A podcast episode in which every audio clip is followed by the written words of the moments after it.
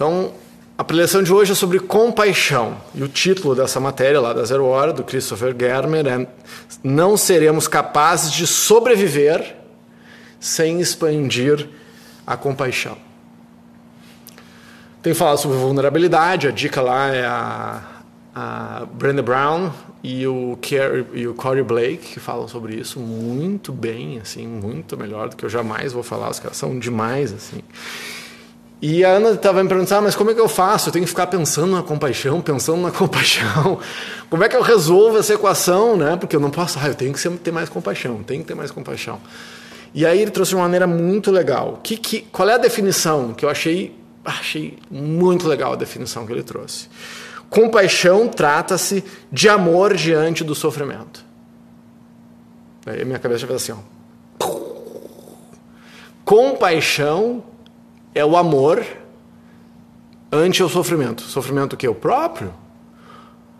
As, e o que é esse sofrimento? São as próprias as, as próprias imperfeições, o reconhecimento que eu tenho limite, o reconhecimento que eu não consigo fazer as coisas que eu quero. Isso nos, isso nos gera sofrimento. Então, e a proposta dele, eu falei isso, da compaixão, primeiro começa pela autocompaixão, que é o exemplo que eu dou da companhia aérea.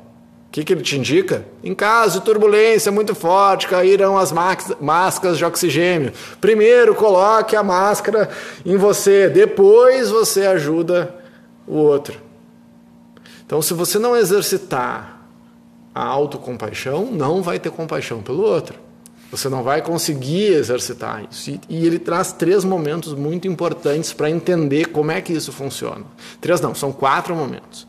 Primeiro é o ver é reconhecer que existe dor, que existe limitação, que existe sofrimento, que existe imperfeição.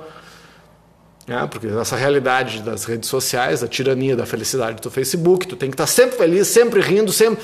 Não, a vida não é assim. A vida é cheia de tropeços, de chutar pedra, de não estar bem, de dia estar cinza, do que for. Isso faz parte da história. Então, eu primeiro tenho que conseguir reconhecer. Ah, eu reconheço que eu não sou perfeito ou, ou que a pessoa que eu casei, as pessoas com quem eu casei, os meus amigos, meus filhos. Não, a gente tem as nossas imperfeições. Reconhece. Ponto um, é o ver.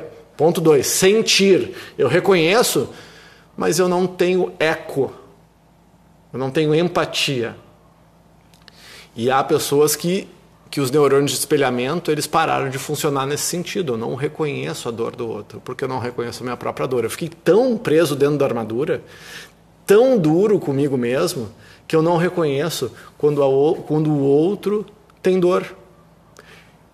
Pô, é ruim isso, né? Então, primeiro eu ver, depois eu sentir essa, essa é, é perceber, é ter empatia, ter ressonância emocional com o outro, com a dor, com o sofrimento, com a limitação. O três é o desejo de ajudar.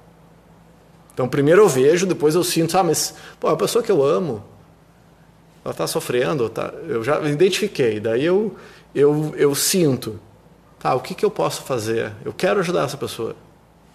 Muitas vezes, ah, mas que eu sabe, a Ana me perguntou, tá, mas como que eu vou saber o que eu tenho que fazer? Se eu não sei, a gente tem que tentar, né? E o quarto é o agir. Então é ver, sentir, desejar e agir.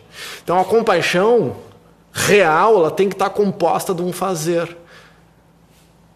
Não pode ser só o, eu reconhecer, o sentir, o ter a vontade. Não, ela, ela para ser real, ela, ela precisa ter o fazer, é o agir com paixão. E só que o que acontece? As, na mais das vezes a gente fica identificado com o sintoma e não com a causa. Ele traz um exemplo dele, que é um cara muito fodástico, assim, que tímido eu sei que vocês não acreditam em mim, mas eu era tímido patológico. Eu chorava na frente da turma do colégio porque eu não conseguia falar. Deu uma mudadinha, né? Sim. É ficou, virei um cara de pau com o Tomás. É, mas eu, eu era tímido, eu sofria muito, era muito sofrido a minha timidez. E eu entendo, e muitas vezes hoje eu vejo uma pessoa que, ah, que pessoa arrogante. Eu já tenho um botãozinho assim, ah, talvez seja tímido. Porque eu passava por arrogante. Porque ela fazia tanto esforço para sair da timidez que a minha atitude, a minha atuação era de uma pessoa uh, arrogante. Mas não, era proteção. Então, primeiro tu tem que aceitar, depois tu, tu tem que trabalhar. Então, o foco na causa, gente, é entender. Então, ele traz o exemplo dele, que ele tinha muita ansiedade de palco, que era a mesma minha. Só que a ansiedade é um sintoma, não é, não é a causa. O sintoma é a, ver, a causa é a vergonha. a vergonha, a insegurança de se expor, ou que eu vou falar alguma coisa errada, e aí eu preciso aceitar que eu tenho vergonha. E como é que é o exercício? Porque ah, como é que eu faço isso? Está falando de coisas etéreas e tal. O que quebra e que traz a compaixão, a autocompaixão e a compaixão por dia é a gentileza. Have courage and be kind. A minha frase preferida de todas as frases filosóficas do mundo é da mãe da Cinderela. Cinderella's mom.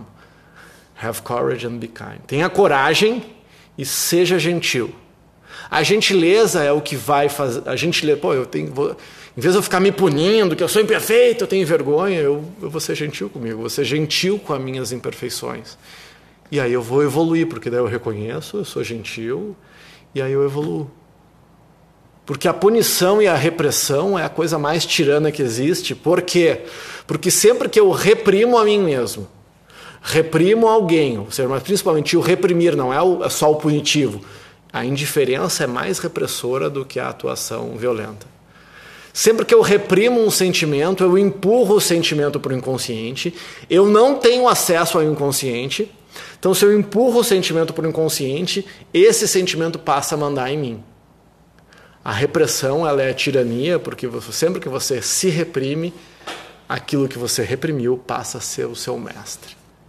E dorme, dorme com barulho desse.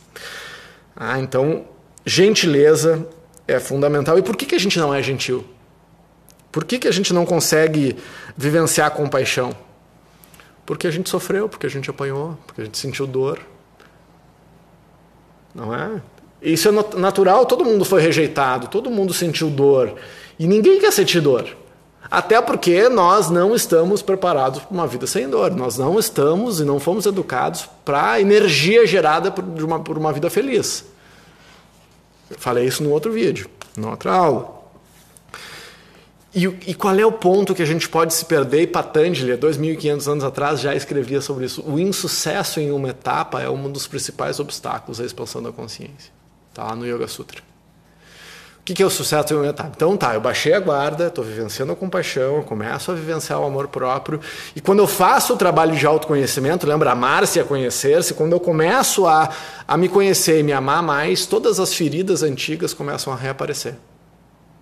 Porque elas estavam lá, eu só estava anestesiado, aquela dor estava lá, mas eu estava anestesiado. Então quando a dor surge, eu me recontraio e não sigo adiante. Então tem um período que eu preciso ter estratégias para superar essa dor que eu já senti. Muitas vezes nem é mais a dor, que a gente diz muscularmente, é a memória da dor. A memória da dor é igual à dor, tu sente igual. Tu não tem mais uma dor física, mas o teu cérebro lê que tem dor. E eu preciso de estratégias para ir adiante apesar da sensação de dor. Porque senão eu vou, eu vou desistir. Por isso que tanta gente desiste de trabalho de autoconhecimento, porque dói. É normal isso, não é, é humano isso. Ah, então, a gentileza, a gente. E aí, quando a gente começa a viver amor, isso foi. O amor revela tudo que não é amor. Porque quando eu vivo o amor próprio, eu identifico a falta de amor. Ou seja, se eu começo a ser gentil com as pessoas e comigo mesmo, a falta de gentileza vai gritar. Se eu começo a me amar mais e amar as pessoas, a falta de amor vai, pelo contraste, vai aparecer mais. E isso também dói. Mas não tem outro jeito. Tem que amar-se, conhecer-se e libertar-se. E aí, para fechar, as dicas, né? Dicas de compaixão, gentileza. Tocar com gentileza, falar com gentileza e olhar com amor. Isso alivia as dores de todos os mamíferos que existem no mundo. Então, dos cachorros aos seres humanos, se você tocar com gentileza, se você falar com gentileza, se você olhar com amor, a dor física diminui. E aí, se liga, dorme com barulho